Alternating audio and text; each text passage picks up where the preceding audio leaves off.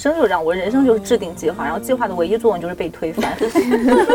就是你干那个东西的时候，你总是会发现这个事情本身它总是有不合理的地方。那你一旦发现它有不合理的地方，你总是会想要做一些其他的事情去对抗这个不合理。其实努力它也是一种天赋，就 是就是说，因为一直很努力的人，那有可能是他很早就能从这件事里面得到正反馈，所以他没有觉得努力这件事很痛苦。就是如果你真的对这件事很痛苦的话，那要不然就考虑放过自己。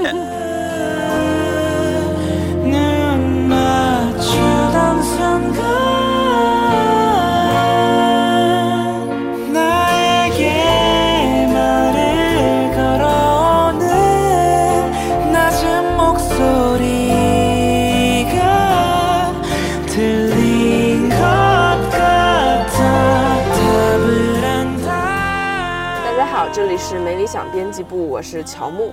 我是阿紫，我是佳瑞，我们今天呢有一位特别来宾，他给我们写过很多稿子了，已经。然后呢，他最强的一点是，他是在读 PhD 的途中每天摸鱼给我们写稿子。然后我们说，哦天哪，我们每天写稿工作已经这么辛苦，竟然还有人把它当做一个摸鱼工作来解放自己，然后来写稿。来来来，介绍一下我们的瑞姐。嗯，Hello，大家好，我是 杨瑞 阿瑞，我是看理想编辑部的外编人员，对对对，不是我们的台柱子。台柱和子，大腿。腿是挺粗的。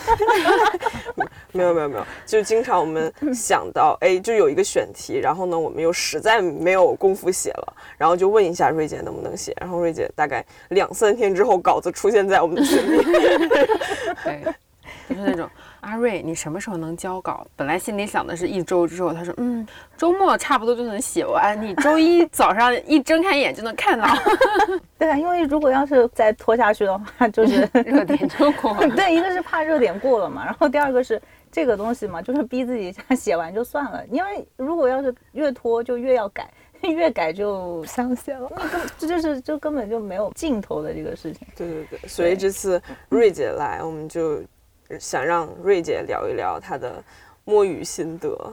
因为你看，我们摸鱼就干一些没有意义的事情，让瑞姐摸得风生水起。不是我这个怎么说呢？就是给看理想写稿呢，虽然是从就是写学术的文章这个角度上面来说算是摸鱼，但是另外一个角度上呢，我这是追星行为啊，我这个哎是非常真挚的用爱发电的一个追星行为。我是因为就是特别喜欢道长，然后才。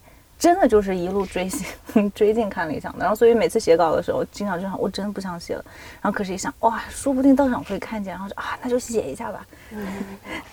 道长就是这样的道长应该的确有夸过瑞姐。当然对了，啊，对啊，还跟瑞姐直接约稿。哦，嗯，哦，道长有 Q 过我的文章，然后我当时整个人就是，嗯真的是像疯了一样。应应该这么说吧，就是你不做你的所谓的本职工作，你做其他所有的事情，不都相当于是摸鱼吗？就是类似这样，对吧？但是对我来说的话，给看理想写文章，其实不是一种单纯摸鱼，它这个摸鱼给我带来快乐是真的啊、但是它更多的对我来说是一种治愈的行为，就是这个说起来觉得有点不可思议，就是写这些文章，你过程其实赶稿的那两三天其实也是比较痛苦的，但是这个事情本身对我来说是有非常强的治愈的功能。嗯主要原因呢是写这个学术文章，我是学心理学的嘛，然后做心理学 学的研究，写心理学的学术文章，其实是非常非常枯燥的事情。它不仅仅是枯燥，很多时候你做那些事情是觉得你甚至会怀疑它的意义。然后 这个以后就可以深入聊一下嘛，就是关于心理学的学术里面的各种各样子的问题，或者做学术其实并不是很多人想象的，我的自由啊，什么我对真理的追求，其实根本就不是那样子的。我们是被禁锢在非常、非常非常强烈的框架下面，你只能去做非常非常。被规定的事情，然后就是你的文字就只能这样写，然后你的话题只能这样子写。完了之后，你写，你可能写一篇稿子写半年，然后交出去了之后，可能两三个审稿人，他甚至对你的话题，他甚至对你的方法等等都不了解的情况下，给你写一堆莫名其妙的意见 review，、然后你的东西就被打回来了。所以说，就是我读 PhD 的过程是个非常非常痛苦的过程啊！我前几天才把我的最终的毕业论文交掉。怎么说呢？就是我在读到第二年、第三年的时候，我已经是焦虑到严重怀疑这个事情意义本身了。我读 PhD 第二年、第二年、第三年的时候，就非常痛苦。但是那个时候就是看到了道长一千零一夜，然后看见了道长去奇葩说拿出他的那个 QR code，然后做广告，然后就知道了看理想 APP 嘛，然后在这个上面就看到了很多有意思的那些东西，特别是道长吧，给我的感觉就是他总是有一种。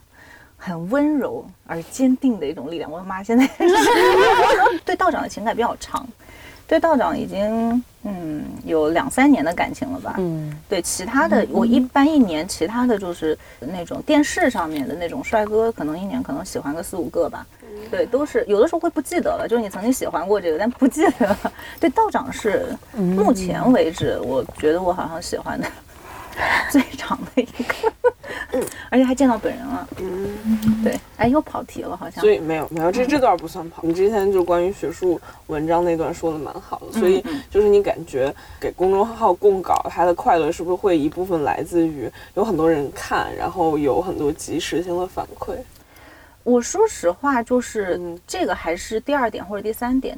第一点是，首先我能表达我关心的东西，因为我写学术文章，比如说我是研究发展心理学的，然后是性别这一块儿，啊，发展心理学其实也就是研究儿童啊，然后家庭教育啊这些这些方面的。我们在学术里面，你只能关心真的是一个点，就是真的是非常非常小的一个点。可是呢，作为一个本来就对社会感兴趣的人，我才会去研究，我才会做心理学嘛，才会走向这个方向。那但是你发现，我的关心那么多的东西，在我的学术上面其实基本上是无关的。你看到的东西越多，其实最后落实在你写文章的越痛苦，就是你想法越多，你最后越没有办法去去输出，觉得卡那儿嘛。然后所以说给看理想写文章的话，就是有一种哇，终于我社会上这个事情我也能说，那个事情我也能说。当然了，我写的其实虽然说我会引用很多的文献，特别是有的时候初期的时候，我可能 引用的文献有点太多了。然后道长有一次给我的那个建议就是说，会觉得我写的有点生硬。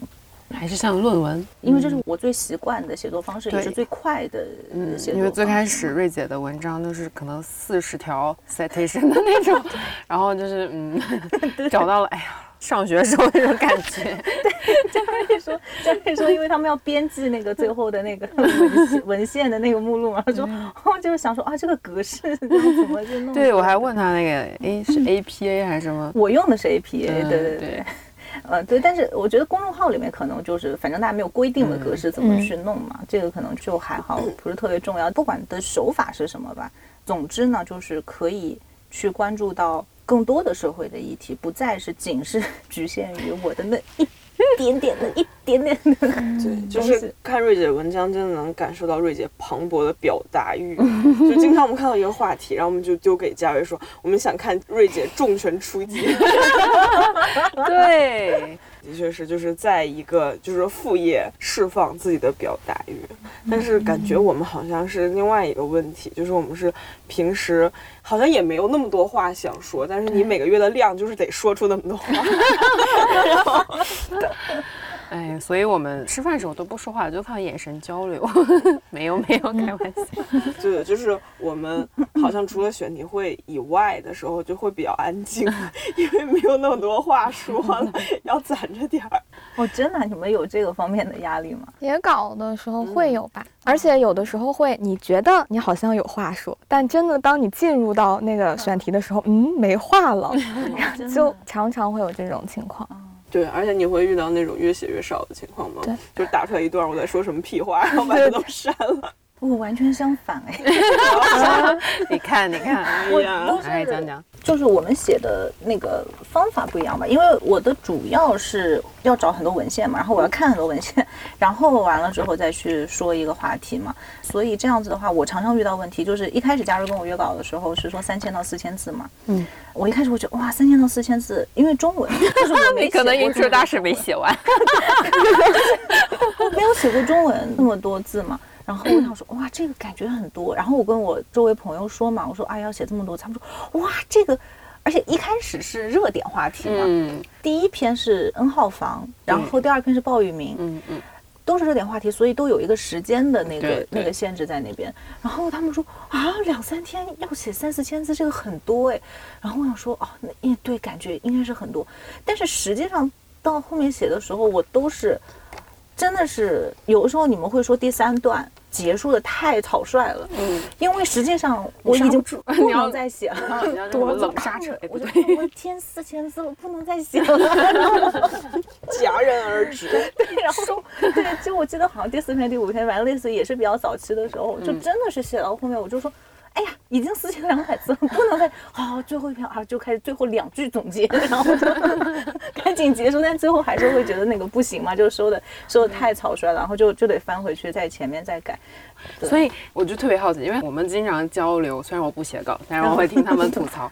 他们说他们有的是会边写边形成思路，然后有些可能是先，比如自己先把一二三想好再写。然后你是啥？你是哪种？啊，我的一二三那个提纲就跟不存在 一样，就是即使有，然后也另外说那个。对对对，我整个人生就是这样，我人生就是制定计划，然后计划的唯一作用就是被推翻，然后所以就是不断的，特别是起初我们在约稿的时候，对，我我们还要审一下那个瑞姐的框架呢。都有个大纲，然后最后就是没有问题，你写吧。这是摸鱼的一部分，对但这是一种学术摸鱼，就是 一种高级。高级摸鱼。普通摸鱼还是让嘉瑞来讲，嘉瑞摸我鱼长得这么。像摸鱼大师吗？我是忙到没有时间摸鱼，哎。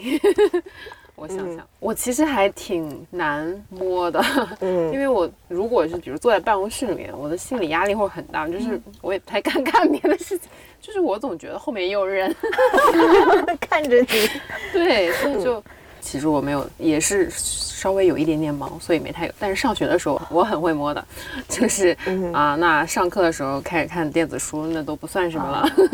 而且我们当年大学和研究生的时候，其实管的也很松，嗯，就是基本上我有一个学期就没有去上课，只是去考了试。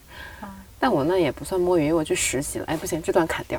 就上学的时候大家摸鱼应该比较多吧？对对，来子璇儿讲讲。我的摸鱼，我也再想想吧。再说，我来说，我脑子里过过。经验可太多了。来来来来来来，就靠瑞姐。有一次好像是五年级的夏天吧，就是五年级升六年级的那个夏天，我还记得我们会有那个什么过好暑假那个作业册嘛，然后。我妈呢是对我一直都嗯某种程度上的信任吧，其实其实相当信任，她也不管我的那种。然后到最后真的是最后暑假两天还是三天，她说你把作业拿出来我看看，我真的不夸张，我只写了前面一页还是两页，而那一页两页还是在你知道就是放假的时候，嗯老师发作业的当天，然后在学校里面等的时候跟大家一起写的。我整个暑假，我好像看了十可能十遍《东游记》，我没有写作业。年代感来了，我妈当时整个人气炸了，然后就看，确实那天把我暴打了一顿。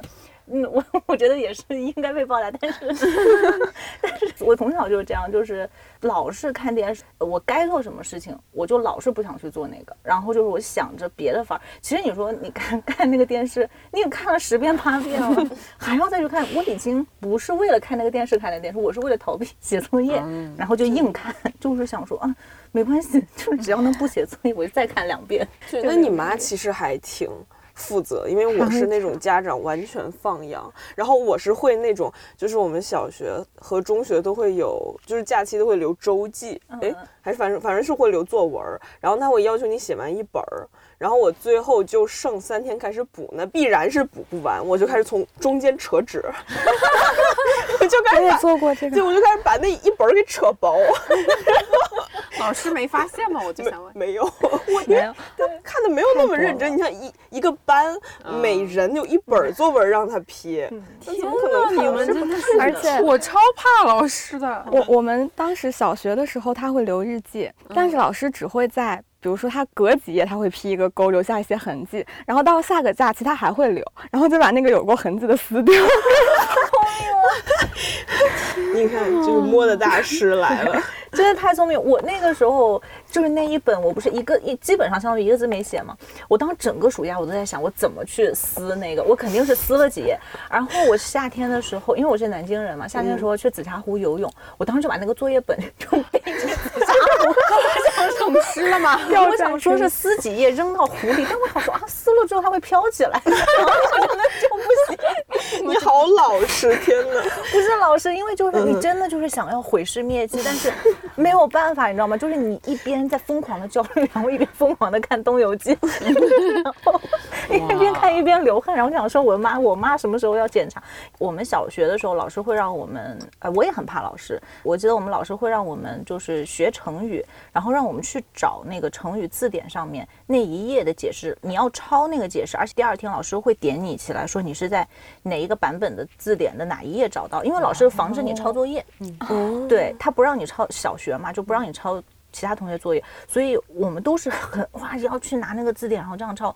然后我妈是语文老师，她就说不可以这样抄嘛，她说你就是按照你自己的理解去理解就好。我说可是那我肯定是错的，因为你不可能跟那个字典上写的是一模一样嘛。她说你错了有什么关系？你错了回来订正啊。她说你你为什么要在乎？就是老师给你打的这个对错嘛，你错了你不就记得吗？第二天就那个，就是我妈对我管的是这个方式啊，她不是去检查我作业。然后我妈，我记得那天把我那个成语字典拿走了，我哭啊，我大哭，我说哦我的天呐，就是 就是我怕老师骂我，天哪，好热爱学习的孩子。我不是热爱学习，我是怕老师骂我，就我真的就是纯粹来自于对老师的恐惧，这个很奇怪。就虽然我妈是老师，但我对老师恐惧非常非常高。然后，但是我妈又是一个非常。嗯，讲道理，对，就非常讲，他他真的是对我分数啊那些没有要求，但是我就是从小对嗯那种权威呃有一种本能的恐惧，长大之后就好一些了，不是好一些，是好很多了。对，再讲一个小时候摸鱼，应该大家都有这种经历吧？就是小时候被逼着学乐器嘛，嗯，琴童嘛，对吧？琴童的血泪史就很多。你学的什么？小提琴。哦，小提琴更痛苦。对，就非常痛苦。然后我的老师又是一个非常严格的老师，就是因为他太严格，导致我对小提琴，我基本上可以说我练了九年，我没有一秒钟是喜欢拉琴的。然后再加上我的摸鱼，就是这个本能，就使得我，我们不是每个星期都要去拉琴吗？嗯，我有的时候我中间一天都不练的。就是因为我家人没有时间去管我那个拉不拉琴嘛，我妈或者我爸每天回来就说你拉没拉，我说拉了，但 其实没有拉。有的时候会用这样子的方法，有的时候奶奶在家你也没办法逃过去嘛，我就会用一招，我就剪琴弦，我就把琴弦给剪了，然后我就说啊，你看，嗯，那琴弦断了，我没法练了。天哪，就和我弹钢琴的时候是一毛一样的。我也是从我可能学了得有差不多也七八年，也没有快乐过。不过我那个时候因为钢琴没有什么我可以毁坏的度，我，就开始毁坏谱子。然后就是我当时毁的时候没觉得，就只是真的就很痛苦。然后呢，就开始就有的时候就是开始扯那个谱子，然后对它进行一些毁坏。我当时不记得我对它那么愤恨，然后直到后来，就是我们家钢琴也一直在家里没扔。后来我莫名其妙打开琴凳，里面都是谱子。我当时就看着我那些残存的谱子，就天哪，我到底有多恨巴赫？就 怎么会这样？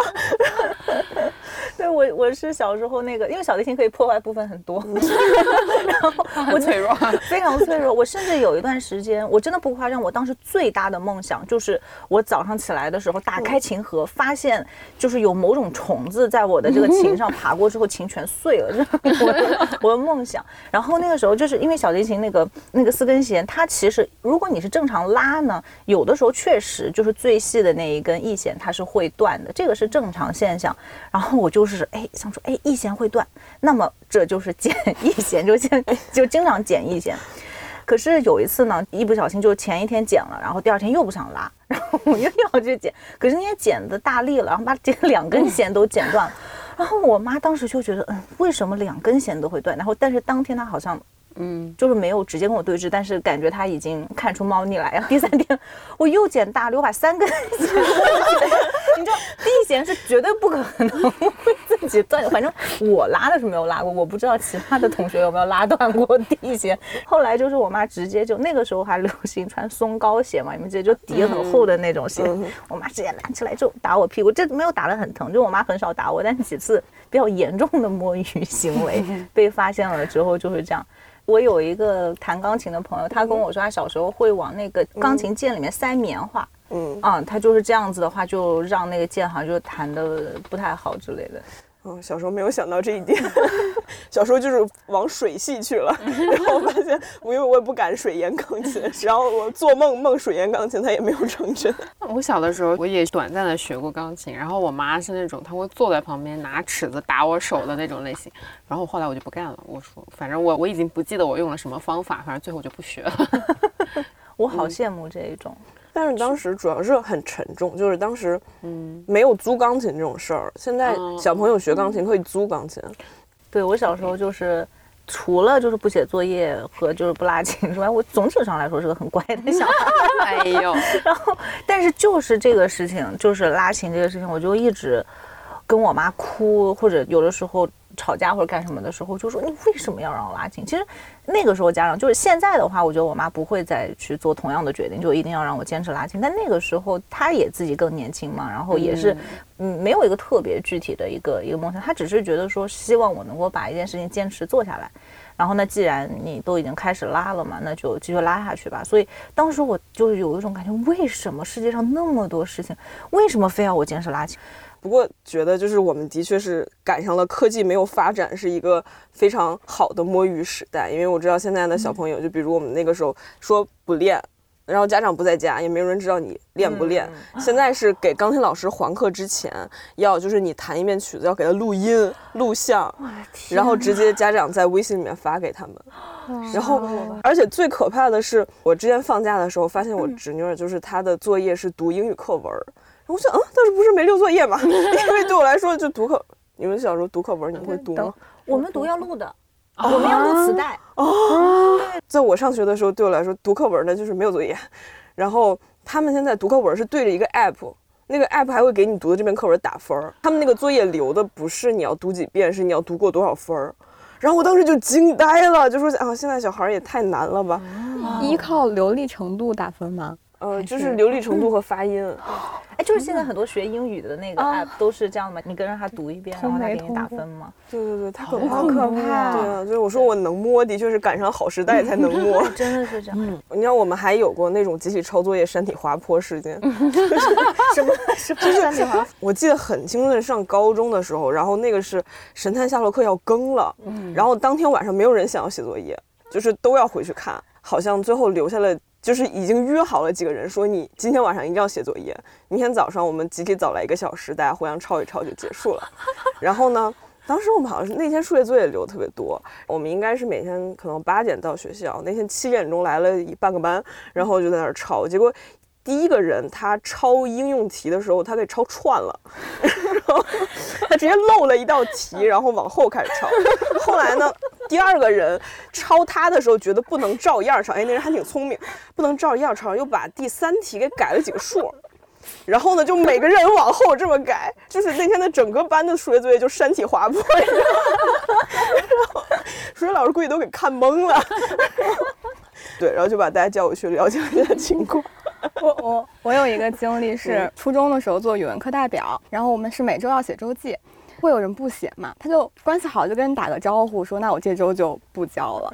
我们就每次也不往上报名字，这样的人越来越多，可能一个班六十个人，最后能交上去四十几本作业，然后还跟老师说齐了，我们的语文老师就发飙了，就在班里面，这周到底谁没有交周记，站起来巴拉巴拉开始大骂。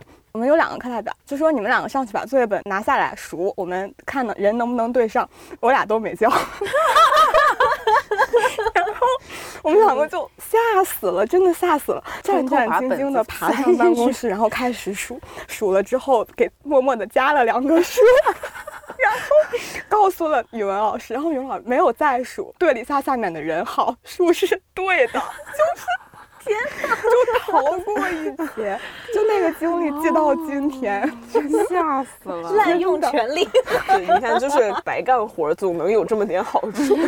是的，是的，我现在想想看，就是我刚才说的都是小学的摸鱼经历，因为只有小学的时候那摸鱼，因为特别害怕，所以你摸的那点鱼吧，就是印象特别深刻。但是到了初中，特别是高中。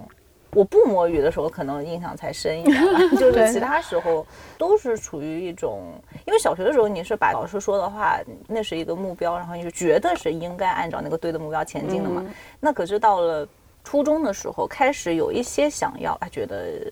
呃，好像又没有那么重要，但是还是处于一个害怕的一个状态。但是等到高中的时候，就真的是开始思考这个学习的意义啊，学习的这个体制等等这些东西。等到你有那个所谓就是自我的觉醒，然后敢跟那个那个体制本身去想要去对抗的时候，那个东西都不叫摸鱼了。我觉得那个东西就叫做。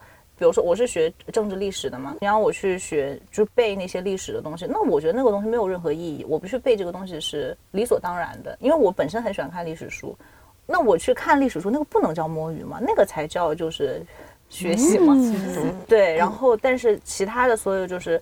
准备的那些材料，就是你应该要去背的东西，就老师让你去背的东西，还让你去背那个答题大的那个问答题怎么去背。当然，我不是说那个东西就完全没有意义，你要为了高考挣分也是，它当然有它的实际的意义。但那个时候我就会觉得，就好像比赛吃垃圾谁吃的多。我为什么要去做这个事？一开始要进入高三的时候，我当时有个非常强烈的一个感觉，就是说高考就是在比赛谁吃垃圾谁吃的快。谁吃的多？然后我说这个东西有什么意义？我不想去做这件事情。当然，我我现在再说一遍，就是我不是我想要冒犯到就是认真准备高考的人。我现在不是这么想的，因为它当然有它实际的意义，就是我们在这个社会里面，你很难去避免你要去做这件事情。但是对于当下的那个学生，你要面对那个挑战的时候，你面对很多我觉得不合理的很多东西的时候，那当时的第一反应是这样。我还记得。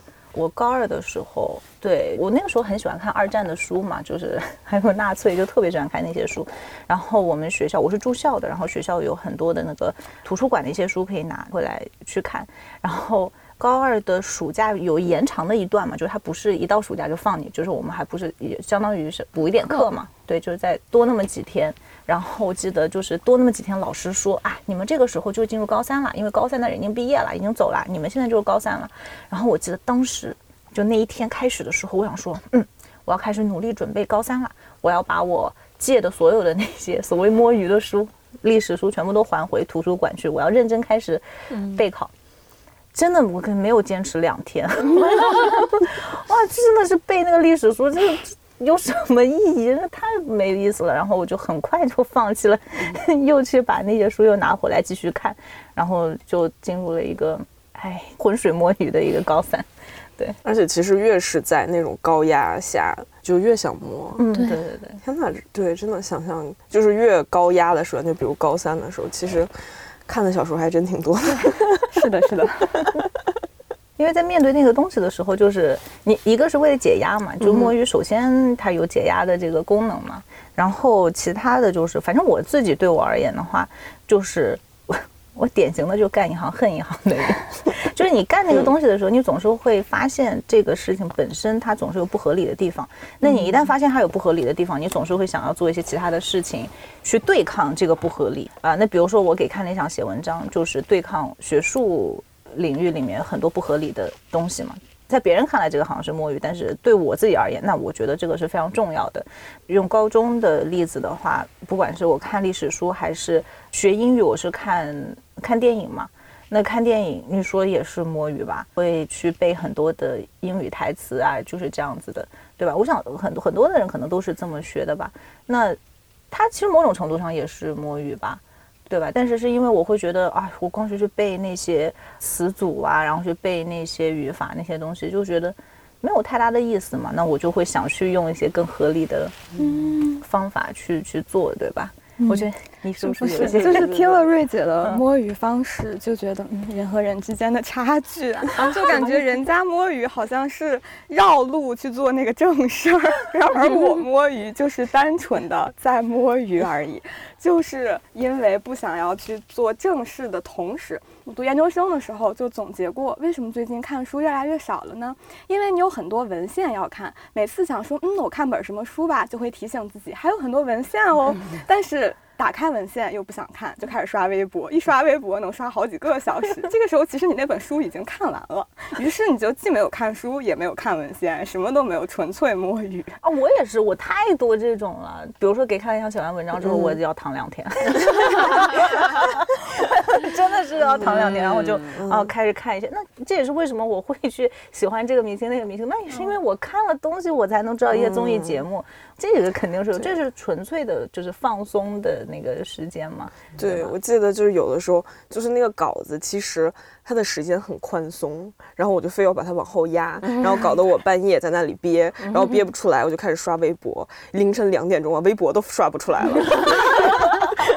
就是就他他在那转转转转半天，没有出来东西。然后其实就是就是变成了一种刻板行为，就是你只是不想干，就除此之外你干什么都行。然后有的时候就会我会反复看《武林外传》，你知道吗？然后我发现就是大家反复看的东西还不一样，有人反复看《猫和老鼠》，我我是会看郭德纲，放在背景音哦，你听不就得了？就是因为那个时候其实你不敢去看一些真的新的有意思的东西，你害怕你沉迷。哦，我明白。对对对，那我知道了，我的摸鱼就是听猫耳，我还给。我还给瑞姐推荐过对，你听到的是那种很立体的声音，有人的声音，然后有配乐、配音，甚至是循环。就比如说那个滑板会从你的左边绕你一圈，跑到右边。那要戴着耳机听，对对对吧？加入这个钱花的明明白白。嗯，对对对。所以那你还是就是很沉浸式的摸，就是你会在就是做 PPT，哎，PPT 卡住，然后做不出来，然后听一集。会啊，哦，没有 PPT 没有卡住的时候，PPT 只有。你知道怎么写，但是你不想写的时候，或者是把它重复性的做，或者是要把它美化什么之类的，没有没有什么，那你可以一边美化一边听吗？当然可以了。哦，这个这有什么不可以的？这个应该是最适合听的时候。对啊，这最适合听啊，就是你，嗯，你没有在思考，你只不过是在做一些就是 PPT 女工的工作的时候，是很适合摸，是很适合用听觉摸鱼的。然后有的时候比较尴尬，就是因为那个 A P P 打开之后会是一个喵的声音，然后呢没有连上耳机的时候就很尴尬。我们已经在办公室听过好几次了。对，然后我 哎我按错了，不是要打开这个。我给大家说一说 P H D 怎么摸鱼吧，就是这个就是大家想象当中的这个博士，因为我是在那个美国读的这个 P H D 嘛，嗯，然后我真的是属于。怎么说？我觉得有点异类吧，就是在我这个专业里面有点异类，是因为基本上呢，即使是在美国的那个那种比较好的学校里面，那其实就是进到博士的这个呃项目里面的人，大部分他们从小也确实一直是好学生，对他们来说，从小就一直拿班上的最好的成绩啊，各种什么什么优异生啊等等这种各种奖是很正常的。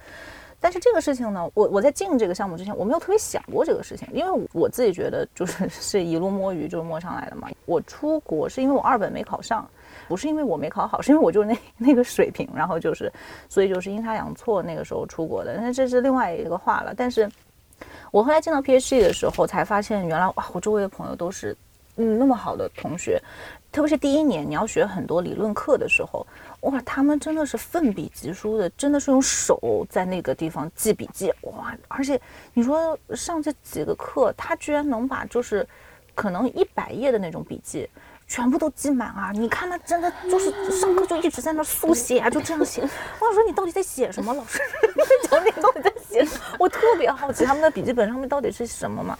然后可是呢，在国外读过书的朋友应该会知道，就是很多时候老师给你布置非常多的阅读嘛，可是根本不可能看完。你有的时候一个课他给你布置个一百多页，一个一周就是一百多页的这个阅读量，然后你可能还要上四节课，你怎么可能去读完嘛？我是呃，就是奉行的，就是早期呢，我可能还会看，可能每一个可能看一两页啊，就是这样，嗯，就稍微就是。你至少翻一翻，我后期就真的就是我随机选一段，然后选一段就看。其实国外的很多教授，他们完全不 care 上课的，就是终身制的教授，特别是那些越是大牛的教授，他越是没有时间去准备上课的。我认识的一个特别特别牛的那个那个教授，因为我可以这么说，我认识绝大部分牛的教授，他们可能一周花在准备上课的时间上不会超过半个小时，他们的 PPT 可能 是用很多很多的真的，然后就偶尔稍微给你改一点啊，然后这样子的。然后上课的时候都是什么呢？就啊，我们把这个阅读拿出来，然后大家来发表一下自己的意见吧，然后你就。接着聊天，就像我们今天这样啊，我们来说一说我对这个东西的想法，所以没有必要去看那么多的材料。你非要想看嘛，你也可以看，但是，但是我我就是属于就是这样子嘛。就如果是文献的话，你就去读 abstract；要不然的话，就看一眼。然后老老师如果真的是问你，你就你就随机就是选一段出来就开始扯呗，就胡说呗。就你要真的按照他给你的阅读量，你没有办法去干任何其他事情，因为我们上课只是一部分，我们还要去做研究，你还要搞其他很多的事情。那你你这个生活怎么去负荷呢？对吧？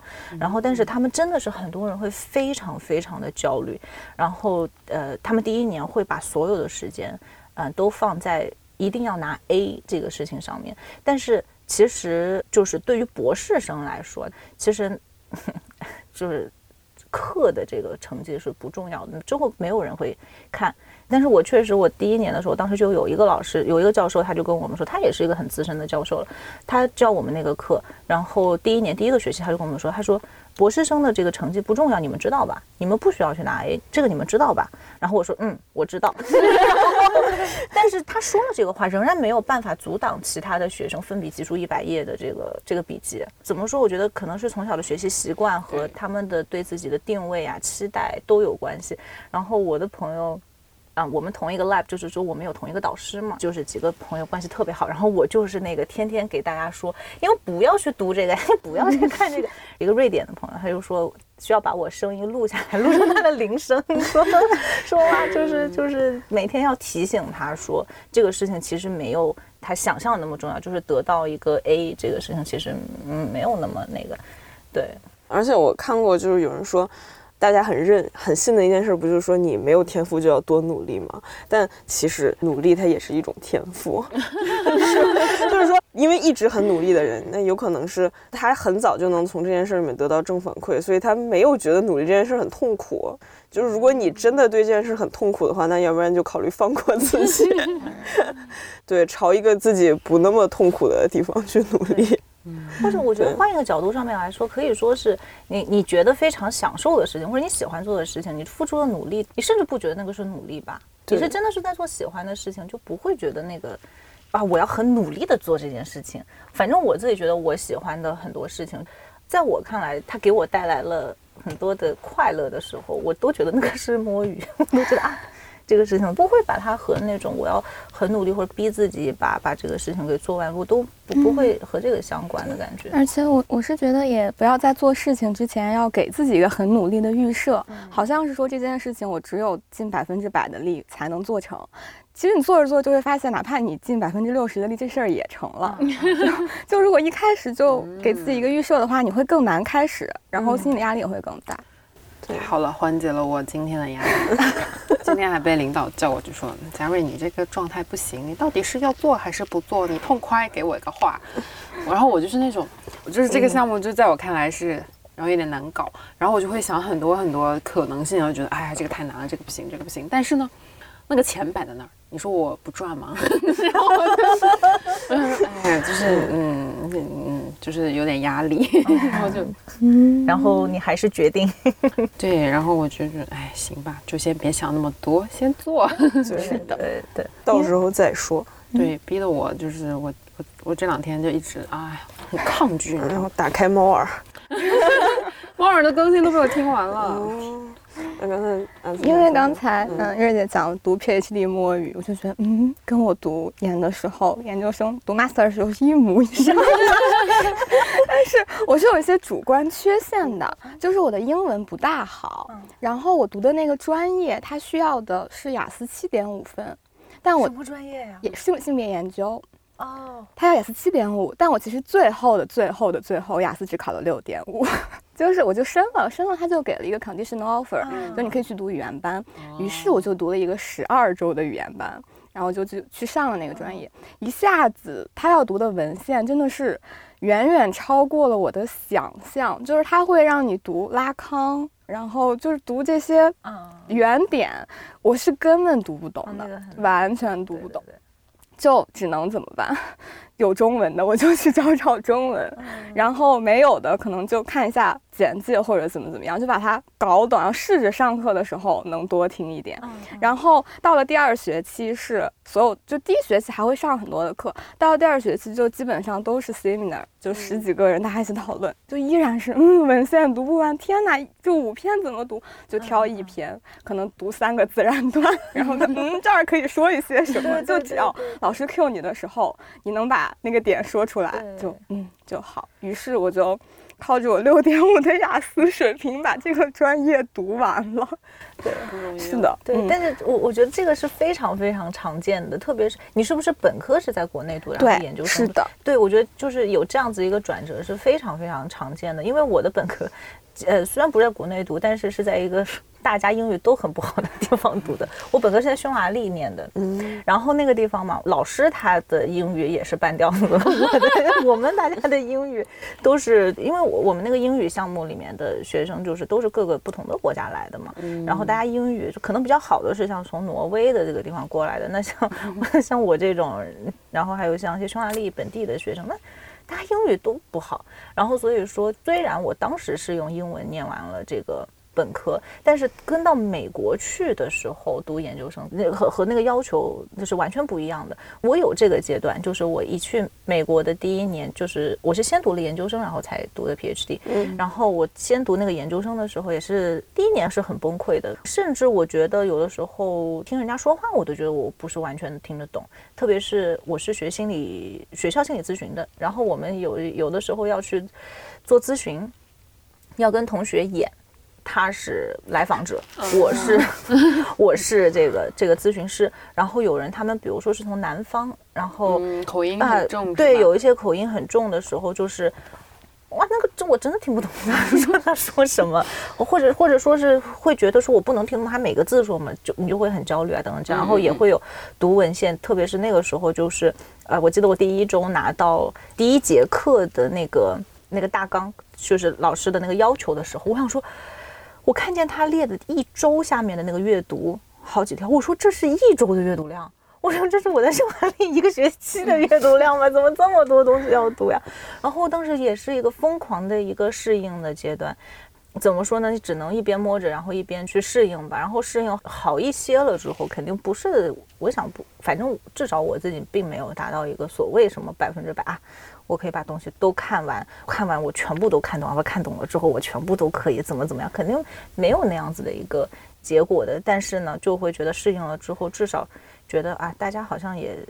其实美国的很多本土的朋友，他们不是 PhD 啊，就是研究生的时候，他们很多人我觉得也是摸一摸，对，我觉得大家现在很相信那种，就是我什么都不会，然后我们依靠努力、依靠自律、依靠努力什么都会了。就是很多人现在就感觉自己需要精神给养的时候，会去 B 站找那种学习区，然后看大家在那里努力自习，然后努力学习，什么考研多少天、几百天打卡，然后每天五点起床，对对对。对，我觉得那种其实真的可能是虚假哦广告。因为我有一个朋友，他在微博上是个小 V，可能有十万粉丝吧，然后他就有一个自己的粉丝群，然后我也在里面，就看着那些真的是要考研的小孩儿，就是那种早上五六点钟打卡，然后晚上什么什么，但结果也，哎千万不要被他们听到，结果就是也没有什么特别特别好的结果，有些可能就考了几年之后又去工作或者什么，他说。我也不知道应该说啥，你跟他说不要再表演了，他可能也听不懂你在说什么，就是嗯，很奇怪。我觉得他里面应该有一部分人是这样的，就是假装努力，但其实没有 get 到那个东西。但也有可能是不知道是不是呃国内的考研是那么的难，嗯我真的不太清楚，因为我也没有考过。嗯，嗯，也有可能是真的努力就对。没有努力上吧，就是应该也、也有这样子的可能吧。但是如果呃我我真的不太懂的是，已经考了三四年了，为什么还要去考？对，其实可以早点放弃。对，我就是、嗯、就像就是有些东西努力和自律，如果试过了之后你就放弃就好了。对，包括之前说的那个，不仅努力是天赋，而且有点是。你觉得你太痛苦了，努力不下去了，别人还努力下去，有可能不是别人更能忍，是他根本没有那么痛苦。对，所以就如果你真的很痛苦，要不然就考虑试试别的。